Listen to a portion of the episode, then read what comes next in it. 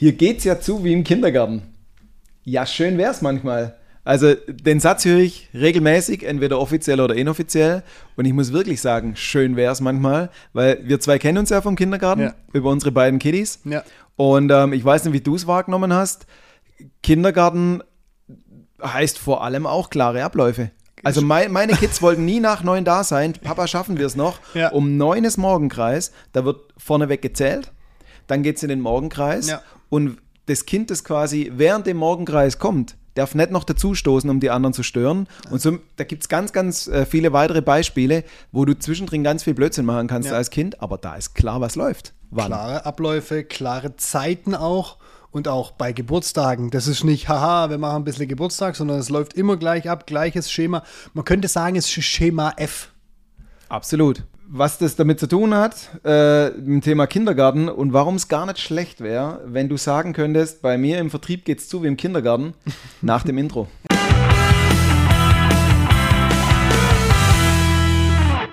Ja, der liebe Kindergarten. Es ist schon, aber nicht, ma- ma- wir sagen das immer so leichtfertig, so, oh Mann, das ist ja der reinste Kindergarten hier. Ja. Es wäre manchmal wirklich schön, wenn es so strukturiert ablaufen würde wie im Kindergarten. Lass uns das Problem mal aufreißen Richtung Vertrieb. Ja. Wenn, wenn wir nämlich da rausgehen und mit unseren Kunden sprechen, und ich kann das auch leider aus leidiger eigener Erfahrung sagen, aus den früheren Unternehmen, wo ich gearbeitet habe, dass Vertrieb und Abläufe immer individuell sind. Also wenn du nicht wirklich einen guten, guten Ver Vertriebsprozess hast und klare Abläufe, klare Strukturen, was in den ehrlicherweise in den meisten KMUs eher selten der Fall ist, dann, dann arbeitet man nicht gleich. Ne? Dann, Ja, aber jetzt mal ganz ehrlich. In meinem Geschäftsgebiet ist es ganz anders als bei den anderen. Das funktioniert auch ganz anders bei dir. Ja, also die Menschen reagieren ganz anders. Das sind Natürlich. ganz andere Anforderungen. Das- das- da müssen wir aber ja, auch drauf reagieren. Ja, ja, das hat, das hat natürlich ganz viel mit dem Prozess zu tun, weil, Ja.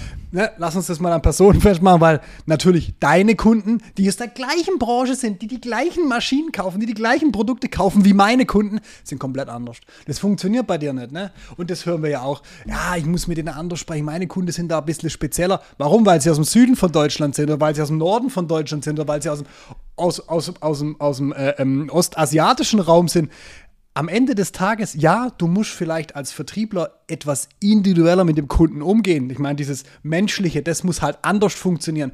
Aber wie was strukturiert angegangen wird, wie du Sachen ablegst, wie, welche, welche Phasen zum Beispiel ein Vertriebsprozess hat, was, was ist, warum sollte das sich unterscheiden von, von Kunde zu Kunde? Also es wird, es wird ganz objektive Dinge geben. Du hast es gerade schon angesprochen, Süddeutschland, Norddeutschland, da wird es wahrscheinlich eher so ähm, einfach von der, von der Mentalität vielleicht gewisse Unterschiede Ja. geben. Wenn ich in ein anderes Land gehe, dann kommt das Thema Zoll und wie ist die Absolut. staatliche Vorgaben und so weiter. Alles klar, aber auch das hat ja einen gewissen Ablauf. Natürlich. So. Und jetzt äh, haben wir einmal so dieses, was muss ich denn erfüllen, kunden- und länderseitig? Ja. Das ist, weil das einfach Vorgaben sind. Wir haben den zweiten Punkt, äh, ich will natürlich einen Abschluss machen. Und wenn ich jetzt irgendeinen am Telefon habe und der mir sagt, schicken Sie mir mal ein Angebot, dann will ich dem sofort ein Angebot schicken, vielleicht unterschreibt das ja. Was aber in diesem Spiel ganz oft vergessen wird, ist, dass ich aus Unternehmenssicht, aus dem Unternehmen, in dem ich tätig bin, gibt es auch gewisse Logiken. Weil Ja. wo endet das drin? Du hast jetzt gerade schon gesagt, wie, le wie lege ich denn die Daten ab? Ja. Findet es ein anderer? Es hat aber ganz klar was mit Kapazitäten zu tun. So ein Angebot schreibt sich nicht von allein, außer es ist Schüttgüter, es ist alles automatisiert. Das äh, machst du heute meistens dann über einen Online-Job und so Ja. weiter.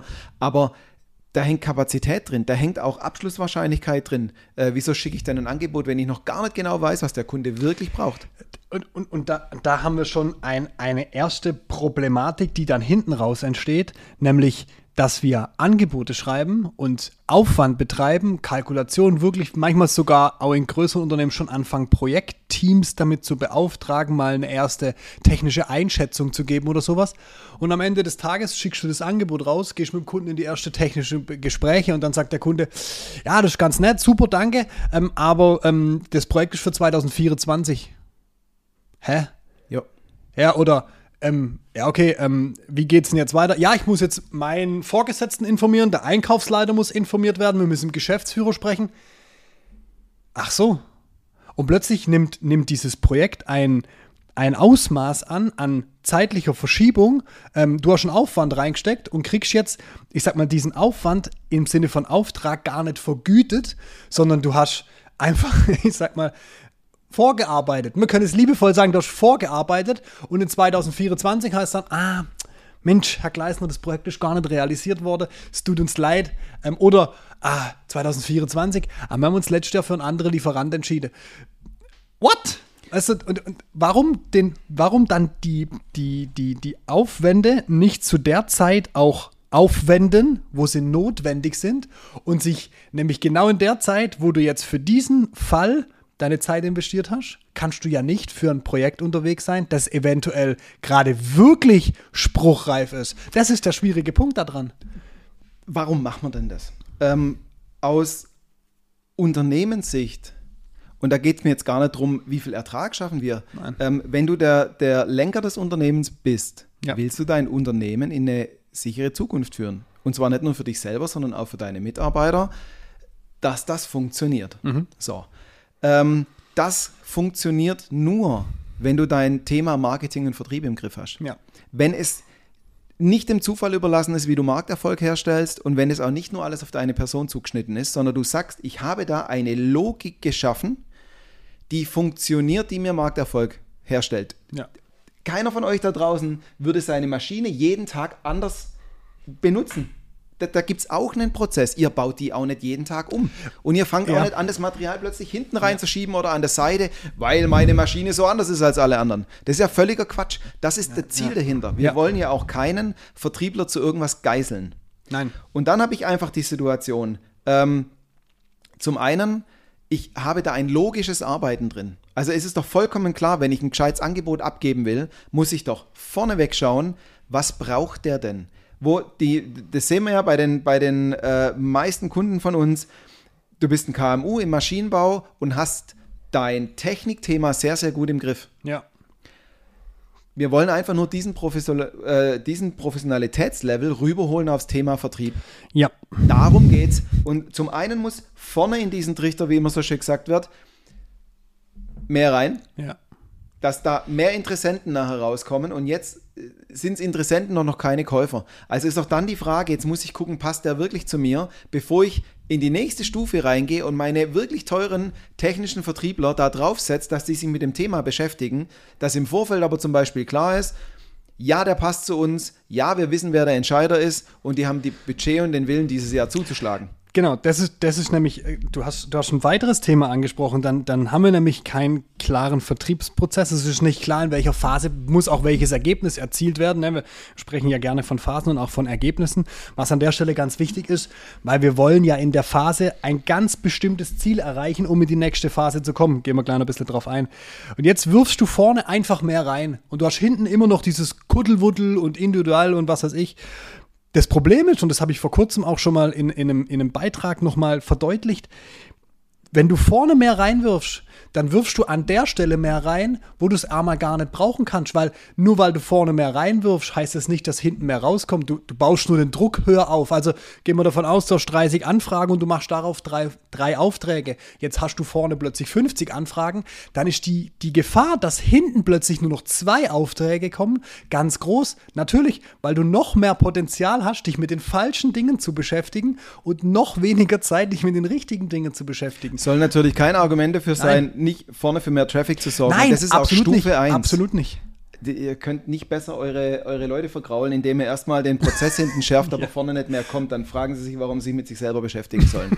aber dann ist es eine logische Konsequenz, wenn ich einen stärkeren Motor in mein Auto einbaue, Richtig. dass ich auch die Bremsen darauf ausrichte und das, das Chassis und das komplette Ding, sonst, sonst habe ich ein Problem. Das, das ist, das ist un, unvermeidbar miteinander verknüpft. Wenn ja. du vorne den, den, den, den, den, den, den Eingang erhöhst im Sinne von Anfragen von Interessenten und du hinten das Ziel hast, mehr Aufträge zu generieren, dann reicht es eben nicht, einfach vorne mehr in den Trichter reinzuwerfen, weil es nicht schneller durchläuft. Lass uns an zwei, drei Punkten ganz ja, konkret machen. Gerne. Ähm, du sprichst immer vom mehrstufigen Vertriebsprozess. Ja. Es muss einfach klar sein, in welchen Stufen, in welchen Abfolgen will ich welches Ergebnis erzielen. Ja. So, jetzt haben wir gerade über Marketing gesprochen. quasi mehr Interessenten generieren. Ja. Das muss da rauskommen. Absolut. Dann brauche ich im Vertriebsprozess eine Stufe, die mir da sagt, ich habe abgeklärt, ob dieser Interessent überhaupt grundsätzlich zu mir passt. Das sind keine 500 Fragen, aber das sind mal so die wichtigsten. Und es ist immer das Gleiche. Dann habe ich die alle nach dem gleichen Schema qualifiziert Mhm. und kann ganz klar sagen, passt überhaupt nicht zu uns, passt aktuell nicht zu uns oder passt ganz gut.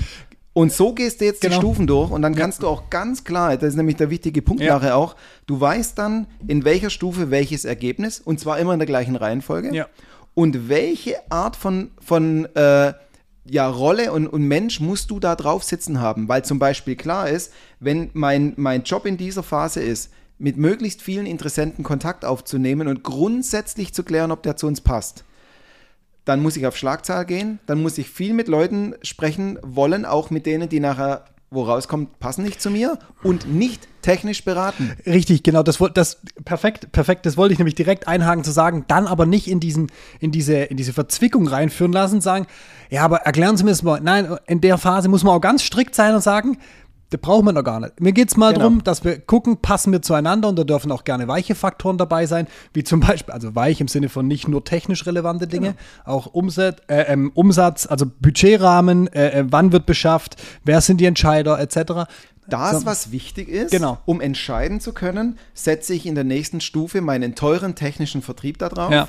und habe ich dann alle Informationen beieinander, um ein Angebot zu machen. Und dann habe ich eine Reihenfolge, dann habe ich auch klare Rollen, was muss ich in der jeweiligen Stufe tun und diese Abfolge wird nicht gebrochen, fertig. Nein. Weil wenn vorne nicht geklärt wurde, passt er zu uns und in der nächsten Stufe, was braucht er genau, gibt es kein passendes Angebot, Absolut. auf das ich dann direkt einhaken kann, ähm, um zu schauen, Und, und am Ende, genau, und am Ende des Tages kannst du von, von diesen Phasen kannst du ja dann auch ableiten, was brauche ich für Rollen für diese Phasen, also was brauche ich am Ende des Tages vielleicht auch für Personenprofile, die dieser Rolle entsprechen.